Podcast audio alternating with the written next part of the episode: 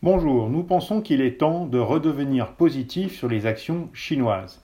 Les actions chinoises ont souffert depuis 12 mois une sous-performance de plus de 40% par rapport aux actions mondiales. Elles ont souffert d'un resserrement très violent de la politique monétaire et d'une politique réglementaire défavorable. Ces politiques ont entraîné un ralentissement de la croissance et des résultats médiocres de la part des entreprises. Alors pourquoi redevenir positif? Eh bien d'une part, L'avalanche réglementaire semble derrière nous, hein, pas d'annonce récente.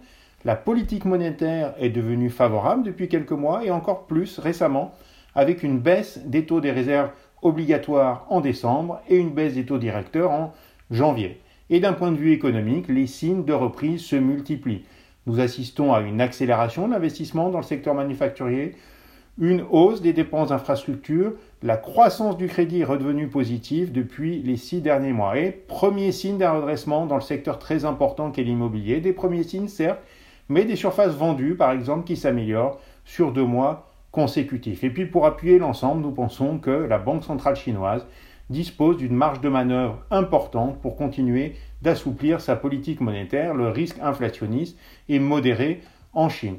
Et puis enfin, petit bonus, eh les actions chinoises souffriraient moins que les actions européennes en cas d'escalade de la situation en Ukraine. Donc les actions chinoises sont décotées, l'économie montre des signes de redressement, la politique monétaire est en train de s'assouplir, il est temps pour nous de revenir sur les actions chinoises.